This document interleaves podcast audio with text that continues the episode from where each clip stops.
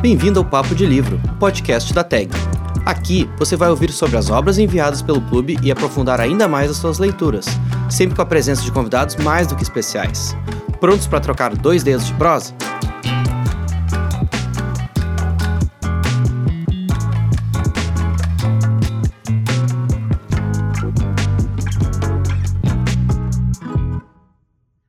Gente, eu sou a Rafaela Pechansky, publisher da Tag, e dou as boas-vindas para o episódio de setembro da Tag Inéditos.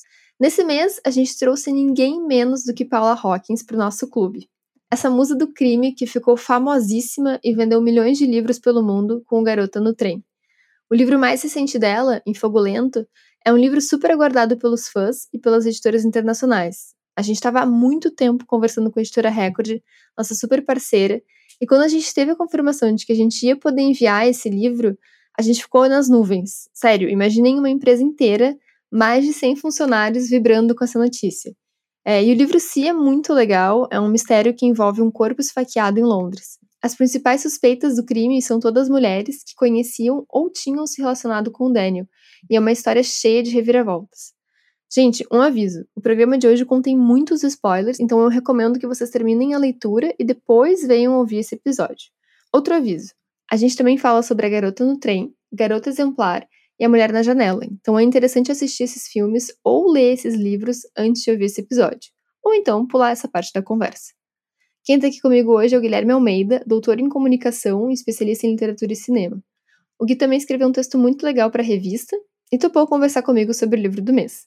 Espero que vocês curtam ouvir tanto quanto a gente curtiu gravar esse programa. Então vamos lá, Gui. Vamos. Eu queria que tu começasse contando um pouquinho assim sobre a tua experiência de leitura. O que, que tu achou desse livro, né? O que, que tu sentiu, tuas emoções enquanto tu lia, assim, conta um pouquinho. Gostei muito, Rafa. Eu achei ele um ótimo suspense. É, te prende muito, né? Te dá vontade de ler mais e te dá vontade de não só descobrir, né, quem foi o assassino, mas quem eram né, as, as pessoas que estão ali, né, os, as outras personagens e o que, que vai acontecer com elas, né? Porque o livro ele é ele é muito muito bem construído, a coisa da fragmentação, então é, traz ali o, os trechos, né, da do, daquela que escapou, né? Então tem toda uma discussão também sobre literatura, sobre autoria de literatura. Então o livro ele para mim é, ele apareceu muito como um, um, ótimo suspense, que é muito mais do que um, só um livro de suspense. E ao, mas ao mesmo tempo ele, ele dialoga muito com elementos clássicos né, dos livros de suspense. Então é, a questão é, de um tom sombrio, então ele, ele leva né, a gente para Londres. É, é um livro que, como todo bom suspense, ele manipula né, as emoções do leitor, então a gente é transportado para aquele ambiente, né, para aquela cidade, é, mas ao mesmo tempo uma versão um pouco mais sombria de Londres, da região dos canais, né, que é tão, tão pitoresco, tão turístico e a gente, né, aquele ambiente do canal é logo transformado, né, num, numa cena de crime. Então eu acho que é isso, assim, eu acho que ele, ele é um livro que te prende muito, tem personagens muito complexas e que, na verdade, vai além da questão do, do, suspense do crime, né? São várias histórias em uma. É, eu acho que ele dialoga muito com, com o movimento de um romance, de um, de um romance, né? De um, de um livro uh, clássico, assim, de, de ficção na construção das personagens complexas, né? Então, de ter personagens bem construídas e além da questão do crime, né? Não, e eu concordo completamente, assim, com o que tu falou, assim, acho que é bem isso, tu quer entender o que aconteceu, né, com essas personagens, acho que principalmente com as mulheres, né, a gente quer entender o que aconteceu com elas e o que, que tá por trás, e conforme o livro vai acontecendo, tu vai entendendo que todas elas passaram, cada uma à sua maneira, por perdas e traumas, e cada uma parece que foi sacaneada, né, pela vida ou por homens é, em algum ponto da sua vida, assim, eu acho que isso também tem uma semelhança com A Garota no Trem, porque acho que é um tema que talvez em algum nível se repita, É, até tem uma questão também de que a personagem da Garota no Trem, enfim, lá pelas tantas, só que a gente vai né, descobrir que ela foi realmente é, traída pelo marido, que ele né, fez toda uma manipulação psicológica em cima dela. E as, perso as personagens desse livro, do Infogulento, também foram, em grande parte, também é, é, ludibriadas ou manipuladas. E, e, eu acho que tem uma, uma questão também que a, a autora fala na revista da TAG, né, quando a gente fez uma entrevista ali, ela até falou assim que a, a, na visão dela, né, da Paula Hawkins, ela acha que a, a Laura não é, é, não é movida pela vingança, né, uma personagem que inclusive ela foi machucada, então é quase como se a vida tivesse feito ela dessa forma, né, enquanto que algumas outras não. Tanto que eu acho que o grande, a grande resposta, né, da história é que no fim das contas é uma história de vingança, né? Que é isso que a gente descobre no final, uh, quando a gente entende que a, a quando a gente entende que a Carla estava se vingando do Daniel, né, depois de descobrir os cadernos dele, enfim. É, aí eu queria falar, já que eu falei sobre o final, vamos falar um pouquinho sobre a questão do final. Acho que pra gente já falar sobre isso, que é difícil também falar sobre o livro sem falar né, do final porque eu acho que tem uma coisa que ficou muito emblemática para mim, que é quando a, a Carla ela fala, né, ela tá dando depoimento dela e ela diz que ela acha que ela não matou só o Daniel, mas ela matou também a possibilidade de sentir alguma coisa por ele, né? E aí isso para mim ficou muito, eu quis meio que até voltar assim no livro e ler os trechos em que eles estão juntos para ver se tinha perdido alguma coisa. E eu pensei, nossa, será que eles se envolveram mais do que a Paula Hawkins está deixando a gente entender, sabe, aqui. É, e eu vi algumas pessoas no aplicativo da Tag também falando sobre isso. Tipo, gente, eles tiveram um caso e eu perdi, sabe? É, eu queria te ouvir também e ver qual a impressão que tu teve, assim, se. Porque para mim, até agora é um ponto de dúvida, assim, um ponto de interrogação se eles tiveram ou não um relacionamento e se, acho que em algum nível talvez ela correspondesse aos sentimentos perversos barra incestuosos dele, enfim, queria te ouvir porque eu queria a tua opinião. Eu senti a mesma coisa, Rafa, e eu achei esse um dos maiores trunfos do livro, né? Essa construção muito ambígua e em aberto dessa relação deles. O que fica para mim é que a Carla não, não consegue entender uh, o que ela exatamente sente, né, pelo sobrinho. Eu acho que tem uma mistura muito grande de trauma e desejo. Tem uma união dos dois, tanto pela questão é, né, da consanguinidade, da relação de parentesco, mas também dos dois terem vivido uma tragédia familiar muito próxima, né? E, e isso no livro vai vai se vai se revelando macabro no sentido acho que mais dramático do que macabro, né?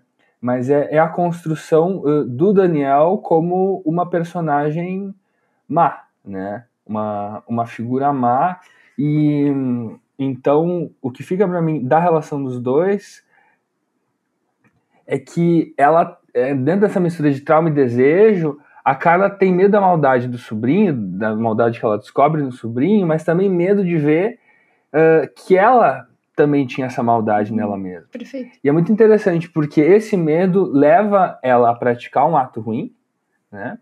Mas não vê ele como algo ruim. Né? Ela vê como, como uma solução, como, como uma vingança, mas eu acho que mais do que vingança, ela vê como uma forma de parar aquele ciclo trágico da família, né? Como realmente uma solução. E essa é uma ideia clássica nos livros de suspense, né? Uh, humanizar é, o, os motivos, não justificar, mas humanizar os motivos que levam né, alguém a cometer um assassinato a morte como motivo e também a de certa forma a maldade humana é, humanizada e a construção realmente da é, discussão da ambiguidade humana que as pessoas são capazes né de uh, de grandes de grandes maldades mas também de, de atos né de, de grande de grande honradez e eu acho que para a gente entender isso melhor a gente pode voltar um pouquinho falar um pouco sobre a construção de personagem do Daniel. Porque o, o Daniel, ele, ele é uma personagem muito complexa e muito misteriosa, né? Ele tem várias camadas, mas ao mesmo tempo ele é pouco apresentado no livro, né? A gente, a gente não, a gente consegue uh, ao longo do livro ir descobrindo um pouco melhor quem ele é, mas ele, mas muita coisa dele uh, foge para a gente. E eu acho que isso tem muito a ver com o fato da gente não entender bem a relação dele com a tia. E eu acho que esse é um grande trunfo do livro. É, é saber quais personagens construir bem e quais personagens não construir tão bem. É deixar essa dúvida para o leitor, justamente para aprendê-lo, mas também para, é, ao mesmo tempo, criar a partir né, dessas, ler nas entrelinhas, mas ao mesmo tempo também deixar ele curioso. Né? Então eu acho que o livro é isso, assim, ele funciona muito bem como um suspense, né, um livro clássico, um thriller, mas ao mesmo tempo como um romance, ele vai além né, da, da linguagem só do, do suspense. Então eu acho que o Daniel sair de cena em muitos momentos do livro, acho um trunfo, porque o livro, na verdade, ele não é só sobre o assassinato do Daniel. Eu acho que ele não é principalmente sobre o assassinato do Daniel. Talvez ele seja, como tu disse, um livro sobre vingança. E não só a vingança da, da Carla, né? Uh, uhum. Contra o Daniel, mas também da Miriam, uhum. né? Mas só antes da gente entrar nesses personagens e, e, também contando um pouquinho dos bastidores, acho que é legal, né, para quem tá ouvindo, que a gente conversou um pouco antes, né, de entrar aqui na conversa sobre o roteiro e as coisas que a gente ia falar e tal. E eu lembro de comentar contigo até isso de, de que a gente não, de escrever, né, a gente não tem a perspectiva do, do Daniel, né, nunca. E isso que tu falou, né, a gente nunca escuta a voz dele, né, que nem a gente escuta, né, dos outros personagens.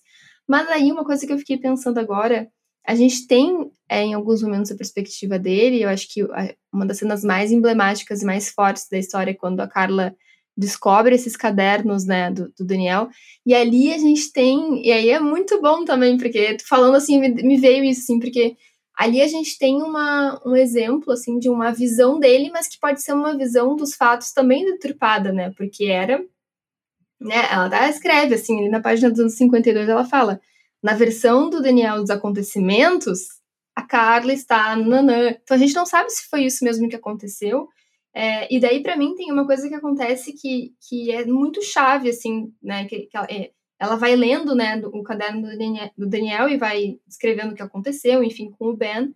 E aí, mas antes, né, da, da grande tragédia, tem uma cena em que o, o Daniel, ele abre a porta e ele vê a mãe dele fazendo sexo com, com outro homem, né? Com, com, um homem, enfim, que ela tá montada em cima dele e descreve a cena. E a gente não sabe se isso aconteceu mesmo. E a gente, isso que me pegou, assim, porque daí até tem. É horrível, porque daí ele é, descreve ele, né, na porta, olhando a cena, chocante. E aí diz: ela se vira, avisa seu filho horrorizado e começa a rir. E o, e o Daniel sai correndo. E eu fiquei, meu Deus, porque tanto se tiver acontecido quanto se não tiver acontecido, é horrível da mesma forma. Porque se ele realmente viu a mãe transando com o cara, a, a mãe se virou e sorriu para ele, é horrível. E se ele imaginou tudo isso e fez essa fantasia de que a mãe, né, abriria um sorriso para ele numa situação que nem essa, mostra também que ele era uma criança muito, né, com muitos problemas e muitas questões. É, então, enfim, queria que tu comentasse um pouquinho sobre isso também, porque é, eu acho que foi muito perspicaz a Paula Hawkins mesmo, assim, porque tornou. É, parece que ela até deu uma. Uh, né, ela foi ali e falou: ah, eu vou dar um, só um gostinho, mas só para que vocês fiquem ainda mais curiosos, assim, né, sobre a visão dele. Sim. É, então é isso, né? O, o Garota no Trem, ele tem a narração em, em, primeira pessoa só das mulheres, né? E é muito legal como ela faz isso, porque pega, né, essa voz narrativa inconfiável por excelência, né? O ponto de vista subjetivo, mas dá, dá voz só às mulheres, né? Então, no, no Em Fogo Lento, é, a terceira pessoa ela, ela é inconfiável. É um narrador onisciente, mas ao mesmo tempo é um narrador muito ambíguo. E isso, além de ser uma ideia clássica do, dos romances de suspense, né? essa discussão de que narrador e personagens são inconfiáveis e que mentem o tempo todo, podem mentir o tempo todo, não necessariamente mentem, está é, tá presente no, na obra da Paula Hawkins de uma forma geral. Né? O Garota no Trem traz muito isso e no Em Fogo Lento também mas é muito legal como ela vai aprimorando, né, essa, essa construção, né, narrativa do, da obra dela numa terceira pessoa que realmente também me chama muita atenção como ela ela brinca com essa questão do narrador onisciente, que na verdade ele tá te contando o que ele quer, né? O que a Paula Hawkins quer, e pode muito bem estar tá deturpando, né? Pode trazer um pouco do ponto de vista é, né, de, de, cada personagem. E aí eu acho que tanto o que a gente discutiu, né, que o, o, Daniel aparece pouco no livro, mas a mãe dele também aparece pouco, né? E, e aí tem uma questão também uh, de que ela, por exemplo, aparece é uma personagem muito mais secundária do que era a Rachel, né, no Garoto Não Tem, Rachel na verdade é a protagonista, e a, e a Angela, mas a Angela ela tem alguns pontos em comum com a Rachel, né? A questão da bebida e, e, e a Paula Hawkins, na obra dela, ela discute muito a questão da, fra, da fragilidade, da condição feminina na sociedade, né? Então eu acho que isso aparece em vários momentos, né? É, de, enfim, de, do, dos homens realmente serem é, não os grandes vilões necessariamente, mas de mostrar a diferença realmente é, como a sociedade trata os homens e as mulheres. Né? Eu sinto isso no, nos dois livros. É, mas aproveitando que tu tá, eu só queria aproveitar que tu tá falando sobre isso e, e queria também retomar o, o, texto que tu escreveu para a revista, porque é justamente isso que tu fala né, nesse texto. Tu analisa esse fenômeno que, que vem surgindo assim, né, de suspenses que estão colocando a mulher no centro da narrativa. É, e não só esse que tu, né, esse que tu falou do a, a garota no trem, né, o infogolento, a garota exemplar, a mulher na janela, né? É, realmente é um, é um fenômeno que a gente vem surgindo e são exemplos todos que tu cita no teu texto e que tem pontos em comum, eu acho que é um, é um pouco isso que tu falou, assim, da, a mulher sempre tem um momento em que ela é duvidada, né? As pessoas perguntam assim, mas será que ela não é louca? Será que ela não bebeu? Será que ela tá falando a verdade? É, e, enfim, queria que tu comentasse um pouquinho, expandisse um pouco esse, esse pensamento da, da, desses pontos em comum mesmo, assim, além disso, né, além dessa questão de narradores não confiáveis, né, a questão do alcoolismo, né, a mulher com um papel ativo na história, mas que é o tempo todo é colocado em, em questionamento, né. Eu acho que começando é, a discutir isso no, nos dois livros da Paula Hawkins, né, a gente pode pensar que ela, ela vai priorizar muito é, essa questão da condição feminina que estava trazendo na construção de personagens à margem da sociedade. Em Garota no Trem, isso vai aparecer principalmente na construção da Rachel, né?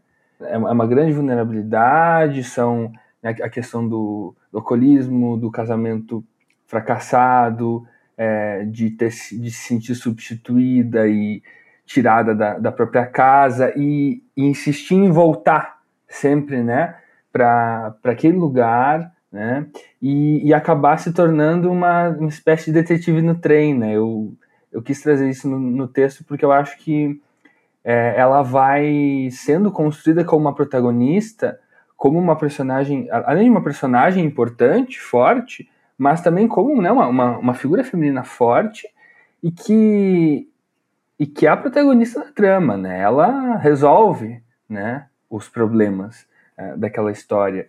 E essa questão da, da margem da sociedade também tem um pouco para Megan, né? Além dela ter, ter sido vítima, né, de, de feminicídio, ela, ela também é uma personagem, ela no nos seus, na sua parte dos diários, né, que isso é muito legal também ver como que a Paula Hawkins dá voz às mulheres, isso que a gente falou antes, mas é, é uma forma de, de conhecer essas mulheres e, e de dar um protagonismo na voz delas para a história. Então elas acabam construindo mais a história e, e quando a gente, a gente tem a revelação de quem o Tom realmente é, né, a gente vê, enfim, até traços né, de psicopatia, mas é, na voz né, da, das mulheres ali, da, da Megan, quando ela fala da briga dela com o Scott, depois né, uh, do, do, assassinato uh, dela pelo Tom, a gente tem realmente assim é, essa questão da, da condição feminina né, uh, e do, do perigo que são esses homens violentos, porque os dois são homens violentos com suas diferenças, claro. E no, no Infogulento, eu acho que ela dá mais uh, espaço para essas personagens vulneráveis, porque de uma, de, uma, de uma forma ou de outra, eu acho que todas as principais uh, personagens mulheres do livro, elas têm uh, uma, alguma discussão relacionada à vulnerabilidade, né? a, a Laura e a, e a Miriam talvez sejam as principais, né? Mas a, a Carla, né, muito forte, imagina, né, essa grande dor de perder um filho, é, a Ângela também pela questão da culpa, né, uh, por essa por essa tragédia, e a Irene pela condição é, de, de, idade, né, pela questão ali de, de ser essa considerada uma, uma velha frágil, metida principalmente pela Carla, mas que na verdade ganha áreas de Miss Marple no, uhum. no livro, né? Eu achei bem interessante Sim. que essa discussão apareceu na entrevista, né, com uhum. a Paula Hawkins na revista da Tag. Sim, porque a Irene é inclusive a personagem favorita, né, da, da Paula Hawkins. Eu acho que dialoga muito assim com a com a Miss Marple, porque com esse imaginário, enfim, eu como fã da Agatha Christie, a gente a gente leva muito, e eu acho que é um exemplo muito legal de como a Paula Hawkins ela dialoga né, com o romance policial, mas também homenageia, e a gente né, depois pode falar um pouquinho mais disso ali, de outros livros relacionados, né, mas, enfim, Agatha Christie, Patricia Highsmith, é, autoras, a, a própria P.D. James, né, são grandes autoras é, de, de, do suspense, né, do século XX, que, que enfim, que são fundamentais para a popularização né, do, do suspense, mas também pelo surgimento de, de autoras, mulheres de suspense. Né? Então acho muito legal como ela, ela faz essa homenagem de uma forma natural, né? não, não é algo... No, no caso da, da Irene também acho que talvez apareça um pouco mais a questão da Miss Marple, mas eu acho que ela faz tudo isso de uma forma muito natural, porque tem a ver com a evolução da linguagem, né, da, da, desse romance e tal, mas eu, eu gosto muito, assim, e eu, eu, enxergo essa semelhança principalmente na, na Patrícia Highsmith, uh, né, comparando aí com a Paula Hawkins, que é essa, essa inserção né, no gênero do suspense, mas uma, uma qualidade de construção desses romances que ultrapassa o gênero, né? Eu acho que isso é muito legal. E, e aí, enfim, acho que só, uh, não sei se quer que eu fale um pouquinho do, do garoto exemplar e do, da mulher na Sim, janela é, também. eu ia te perguntar, porque né? são, são exemplos que tu fala também na revista e que eu acho que dão muito pano pra manga, né, pra discussão, porque principalmente, assim, eu acho que o, o garoto exemplar, assim, acho que ele é meio que um marco também, né, nesse, nesse boom que teve, assim, sobre tudo isso que a gente falou, assim, narradores não confiáveis, né, mulher no centro narrativa, ela rejeita o, a passividade e ela fala, não, eu vou me tornar protagonista da minha própria história, nem que, claro, né, no caso do Garoto Exemplar, ela, a protagonista é uma psicopata, mas, mas eu acho a construção dela muito boa, porque ela ela representa muitas mulheres que estão cansadas, assim, de serem a esposa, ou, né, ela, ela fala, acho que tem uma, uma, um momento, assim, que ela eu acho maravilhoso, assim, que ela fala assim, eu tô cansada de ser a cool girl, a, a garota cool. É, todo mundo espera isso de mim, que eu seja bonita, inteligente, magra, uma boa esposa, que eu faça tudo que meu marido quer, que eu me mude pra cidade pequena quando ele quiser, que eu, e ao mesmo tempo que eu ganhe dinheiro, ao mesmo tempo que eu equilibre mil coisas, e ela cansa disso, porque o marido dela, né, claramente é um, enfim, tá também um sanguessuga ali, né, ele não, não, não ele só, ele é um peso morto, assim, na vida dela, então quando ela decide, assim, não, eu vou eu vou raciocinar aqui para mudar o curso da história. Uh, eu acho que parece que é uma coisa meio caricata, claro, né? Mas, mas eu acho que é meio que uma espécie de, entre aspas, um grito, assim, sabe? De liberdade, falando assim: não, a gente não vai ser a cool girl, às vezes a gente vai querer ser o que a gente quer ser. É, e isso, isso muitas vezes envolve não nos colocar em papéis, assim, né? Predispostos de a esposa, a mãe, a pessoa boazinha, a pessoa cool, né? Eu acho que o Garoto Exemplar tem várias coisas interessantes para a gente começar, começando pela autoria, né? Enfim, é, também é uma adaptação literária. E a Gillian Flynn uh, escreveu o livro e também escreveu o roteiro né, do, do filme. E foi realmente foi um, um precursor né, desses, uh, desses filmes que eu comento no, no texto, né, o Garoto Exemplar, Garota no Trem e A Mulher na Janela. E eu acho que isso se deve também à, à qualidade da história, como eu estava trazendo, é, essa capacidade de construir uma, uma protagonista feminina com grandes traços de psicopatia, mas ao mesmo tempo é, ela ela sente muito para uma psicopata uhum, uh, clássica, né? Na verdade, ela, ela, faz aquilo por vingança, né? né a própria morte e, e desaparece e, e, depois mata, né? O, o, o, antigo namorado que era apaixonado por ela, né? né? Cria aquela história de que ele teria sequestrado ela, mas ao mesmo tempo ela é, ela é muito humana, né, Rafa? Ela, ela tem uh, frustrações, ela tem vontade de se tornar protagonista da própria história e ela acaba fazendo isso por, por meios, né, no mínimo questionáveis, mas é a escolha dela. E o casamento também eu acho, eu acho muito legal, que apesar né, da, dela ter, enfim, forjado a própria morte, ter escolhido uma, uma vingança bem, bem forte né, contra o marido, mas ao mesmo tempo ele não é construído como uma vítima. Né?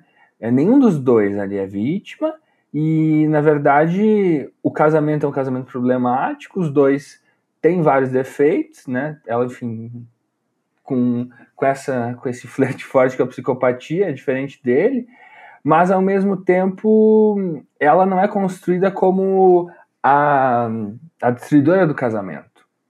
Eu acho que aparece muito mais que é um casamento fracassado por culpa dos dois e que também os, nenhum dos dois consegue sair. Ela cria o plano para que ele seja obrigado a ficar naquele casamento, mas a grande verdade é que ele não consegue sair. Eu vejo assim, pelo menos. Então é, é, um, é um grande livro e um grande filme sobre o fracasso das relações humanas. É, e também, enfim, tem uma discussão forte sobre condição feminina, que eu acho que aparece mais no, no Garota no Trem né, e no, no Fogo Lento. Mas é isso, é construir uma protagonista feminina ainda sob um, o olhar masculino do diretor, né? Mas o roteiro e, e o livro ser escrito, ser escrito por um, uma mulher, serem escritos por uma mulher, com certeza faz, faz diferença para a gente pensar nessas construções mais complexas. Né? É, e Gui, uma coisa que eu ia te perguntar também, assim, bom, já que a gente está falando de outras coisas, né, uh, para além do, do livro do mês, eu ia te perguntar isso também, assim, se tu tem outras leituras e, e filmes, inclusive, além, claro, né, desses que a gente já comentou ao longo do programa, mas, enfim, dicas para quem gostou muito do Infogolento, né, dicas para quem quer ler um bom suspense, um bom mistério, ou até suspenses psicológicos, como tu falou agora, né, da Patricia Highsmith, uh, enfim, fala aí, dá, dá as dicas boas aí. Eu acho que a Paula Hawkins dialoga com uma série de obras principalmente de suspense, mas, é, enfim, é, é, é, toda uma, uma possibilidade de dicas, assim, acho que facilita muito é, dar dicas, e eu, eu acho que quem gostou né, do, do Infogo Lento vai gostar de praticamente todos os livros da Agatha Christie, talvez principalmente os estrelados pela Miss Marple, né? a velhinha né, que serviu de leva inspiração para Irene. E, né, como eu falei antes também, os livros da Patricia Highsmith, não só os estrelados pelo, pelo Tom Ripley, né, como talvez o mais famoso deles, o talentoso Ripley, é, mas também o, o primeiro livro dela, O Pacto Sinistro, que também foi adaptação é, cinematográfica, né, um filme do Hitchcock de 1951, que o título original era Strangers on a Train. E Patrícia Highsmith, enfim, acho que é, né, um, é um grande, grande nome do, do suspense, também por ter transcendido né, o, o gênero, é, uma construção bem complexa de personagens e personagens aí também com grandes traços de psicopatia, né, como o, o mais famoso deles, o, o Tom Ripley, é, e que né, esse ano se celebra o, o centenário dela. Inclusive, a Paula Hawkins fez a introdução da nova versão do Strangers on the Train. Então, tem uma inspiração né, forte, eu acho que, é uma, uh, acho que são indicações legais. E o primeiro livro né, da Paula Hawkins, uh, para quem não leu, A Garota no Trem. E aí, exemplos uh, brasileiros e mais contemporâneos são o, os livros do Luiz Alfredo Garcia Rosa, que faleceu no passado, né, que era um, um, psiquiatra que se aposentou e começou a escrever no fim dos anos 90 uh, eh, livros de suspense que se passavam em Copacabana. Né? O primeiro deles foi O Silêncio na Chuva, que foi um grande sucesso de público e crítica, e depois ele fez uh, uma série de, de romances policiais, estrelados principalmente pelo delegado Espinosa, então é um policial com nome de filósofo, muito culto, que mora em Copacabana, é, e tem, tem uma série de livros, mas eu acho que uh, dois dele legais para indicar, né? além do Silêncio da Chuva, também tem uma janela em Copacabana, que eu acho que dialoga muito com essa questão do voyeurismo, né? que tem no, é, no Garota no Trem, no Mulher na Janela, e que são, são livros também uh, que valorizam muito a questão da construção da cidade, né, construção aí de, do, do, Rio de Janeiro, principalmente de Copacabana, que é algo muito forte né, nos livros da Paula Hawkins. Eu acho que se a gente comparar o Em Fogo Lento com o Garota no Trem, é legal como ela passa né, do Em Garota no Trem para o subúrbio de Londres. Né? Londres em si aparece muito pouco, eu acho que é, é legal para quem, como o meu caso, né, viu o filme antes e depois foi ler o livro, assim, essa adaptação de Nova York para Londres, né? Grande Londres, no caso do Garota no Trem, que é legal, enfim, essa questão do subúrbio, que é algo que também eu acho que dialoga muito com os livros da, da Agatha Christie, né? Não só das, os estrelados pela Miss Marple, mas vários livros dela que se passam em pequenas cidadezinhas inglesas, né? Então tem essa questão do subúrbio e aí, né, no Fogo Lento vai para Londres. Então essa questão da cidade é algo que aparece bastante em vários romances policiais, né? Acho que o, esse exemplo do livros do Luiz Alfredo Garcia Rosa são legais também nesse sentido. Inclusive o Silêncio na Chuva, primeira edição dele também veio assim como a edição da Tegna do em Fogo Lento com um mapa de Copacabana.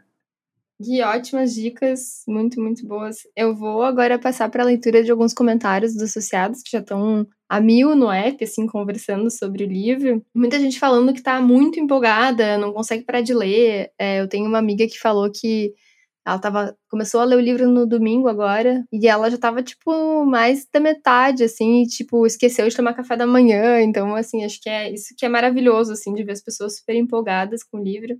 É, aqui a a Rô falou: é, Olá, Taggers, tudo bem? Estou terminando minha leitura e achando a Miriam muito parecida com a Rachel, de A Garota no Trem. Sei lá, os ares dela me lembram. Acho que pelas loucuras. O que vocês acharam? Que é uma coisa que você já tinha falado, né, Gui?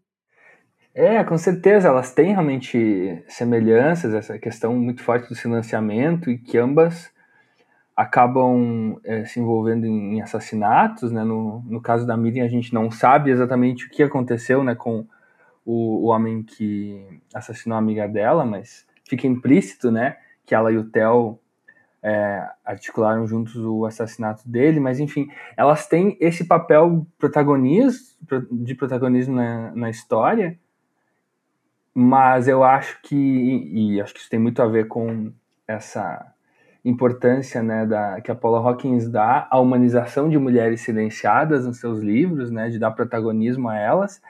Mas eu acho que a diferença principal é que a Miriam ela tem traços mais grotescos. Eu acho que legal a gente falar rapidamente disso, assim, dessa construção no livro, que eu acho que isso por vezes é ambíguo. Eu acho que isso tem a ver com a forma como a sociedade enxerga a Miriam, mas ao mesmo tempo eu acho que às vezes isso é carregado no livro. Então, nesse sentido, eu acho que talvez a Rachel seja mais parecida com a Laura, que a Laura ela é construída de uma forma, eu acho, um pouco mais positiva no livro, né?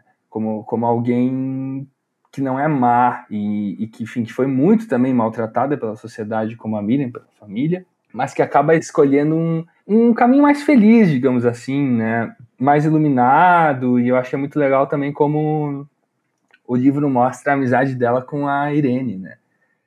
Uhum. Sim, muito fofa essa amizade delas. E bem improvável também, né? Porque tu fica pensando assim, porque a Laura, na verdade, ela parece uma personagem que ela é praticamente quase intratável, né? Ela não consegue ter nenhuma relação assim, tipo, profunda, nem os pais dela, né? Ela consegue estabelecer ali uma conexão. E aí vai surgir essa amizade entre as duas, assim, que é super fofa, assim. É, eu acho que é muito legal como essas dores da Laura, né, uhum. acabam se encontrando com a solidão da Irene. Uhum. E como que as duas elas se, se enxergam e se identificam e acabam construindo uma amizade muito bonita. Inclusive, eu acho que é muito legal também como o livro constrói a relação da Miriam com a Laura. Né? As duas tentam se aproximar uma da outra, quase mas rola. quase rola e não dá certo, É. né? E eu acho que isso é muito legal porque poderia ser uma alternativa fácil, né, para Paula Hawkins, Rafa, aproximar as duas, né? Torná-las parceiras.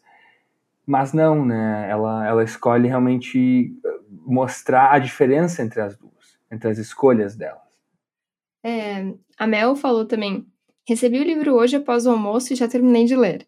A necessidade de saber o ou a responsável pelo assassinato e o desenrolar da história me fizeram ler quase sem parar. Definitivamente adoro thrillers e torço para a tag mandar mais livros nesse estilo. E a Andrea falou: Gente, fiquei com uma dúvida. Afinal, a Carla teve ou não um relacionamento com o Daniel? Adorei o livro, não é meu gênero favorito, mas não dá pra parar a leitura depois que começa. É, então aquilo que a gente conversou no início do programa, né? Tipo, aconteceu ou não aconteceu? O que, que a Paula Hawkins quis dizer com isso? É, acho que no fim das contas fica bem pro leitor interpretar como quiser, né? Se, se aconteceu alguma coisa a mais. É... Pra, pra mim, uma outra coisa também que ficou. Que eu, que eu fiquei pensando, nossa, se esse livro tivesse mais páginas e fosse mais além, eu acho que aquela, a relação também do Theo com a Miriam, que é super também complexa, né? Porque, obviamente, ela odeia ele, mas é um ódio estranho, porque é um ódio que ela é meio obcecada por ele, meio fascinada por ele. Tu fica um pouco. Tem alguma coisa a mais aí nesse, nessa. Né, nesse, nessa relação desses dois, porque parece que tem muito pano pra manga também, né?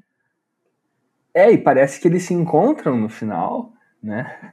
Literalmente viram parceiros no crime, mas a gente sabe muito pouco sobre isso. Eu também fiquei com esse gostinho de quero mais, e eu acho que tem a ver com a escolha da, da Paula Hawkins de, é, de, de, de deixar muita coisa em aberto, né? Eu acho que isso funciona muito bem, mas a gente fica curioso, né? E claro, isso também tem a ver com o que a Roy e a Andrea falaram é, da capacidade da Paula Hawkins de construir uma trama muito envolvente. Né? A gente não consegue largar o livro, a gente quer saber tanto o que vai acontecer é, com, enfim, quem, quem matou né, o Daniel, mas também o que vai acontecer com aquelas pessoas, né? Enfim, algo aí também, enfim, que a gente também já comentou, essa capacidade do livro de estar tá muito ligado né, ao, ao gênero, ao romance policial, mas também transcendê-lo, né? Não, e uma curiosidade também é que a Paula Hawkins, antes de lançar esses livros, ela era uma autora de comédias românticas. Isso é uma coisa muito engraçada de se pensar e é, não consigo, enfim, nunca li nada dela sem ser, né, suspenses, mas fico curiosa pra, pra até para ler e comparar, assim, as obras. E, e fico pensando também que já tô ansiosa pro próximo livro dela, né? Porque eu acho que ela já vai estar escrevendo, ela é meio dessas, assim, que publica e já começa a pensar no próximo, então é, acho que vai ter uma galera aí que vai estar na fila, assim. Com certeza. É, eu acho que é muito. Eu também não li os, os outros livros dela, mas fiquei curioso. E é muito legal uh, ver como foi a, a, trajetória dela como escritora, né? Começou no jornalismo muitos anos, principalmente jornalismo econômico. Depois tentou, né, no, nas comédias, escrevendo sob pseudônimos, né? E aí, como ela mesma diz na entrevista, né, para a revista da Tag, ela se encontrou, né, no, no romance policial. Então, eu acho que é isso. Tem uma é uma construção que foi levando ela, né, até o, o que era realmente a, a casa dela. Eu acho que é legal, né, Rafa, Rafa a gente fazer uma pequena comparação é, com como ela traz isso da relação do Theo com o romance policial, né? No Em Fogo Lento, que ele, na verdade, não se identifica tanto. Claro, tem toda uma questão do, do bloqueio ali, é, envolvendo né, a morte do filho, mas que ele, ele acaba gostando daquilo, né, do romance policial, mas que não é realmente a, a casa dele, né, e a Paula Hawkins realmente deixa a gente é, com essa impressão de que a, é a casa dela, né, o romance policial, e a gente espera que ela lance logo o próximo livro. Né. É, total. As Gui, queria, enfim, te agradecer muito pela participação, por ter toda. Enfim, foi uma super participação nesse mês? Porque escreveu texto para revista, participou do podcast, enfim, participação completa nesse mês.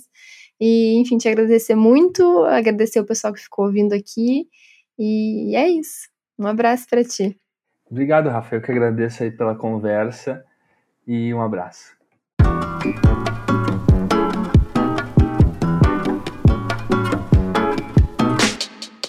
Então, gente, encerramos mais um programa, mas mês que vem tem mais. Eu tô empolgadíssima com o livro de outubro, sério, não percam essa leitura. É uma história sensacional sobre duas gurias que se conhecem em Nova York e se apaixonam, só que uma delas veio diretamente dos anos 70 e tá presa no metrô. É uma história super fofa, divertida e ao mesmo tempo profunda. Obrigada por terem ouvido até aqui. Esse episódio contou com a produção de Sofia Maia e apoio técnico da Sonora Cultural. Um beijo e até o próximo mês.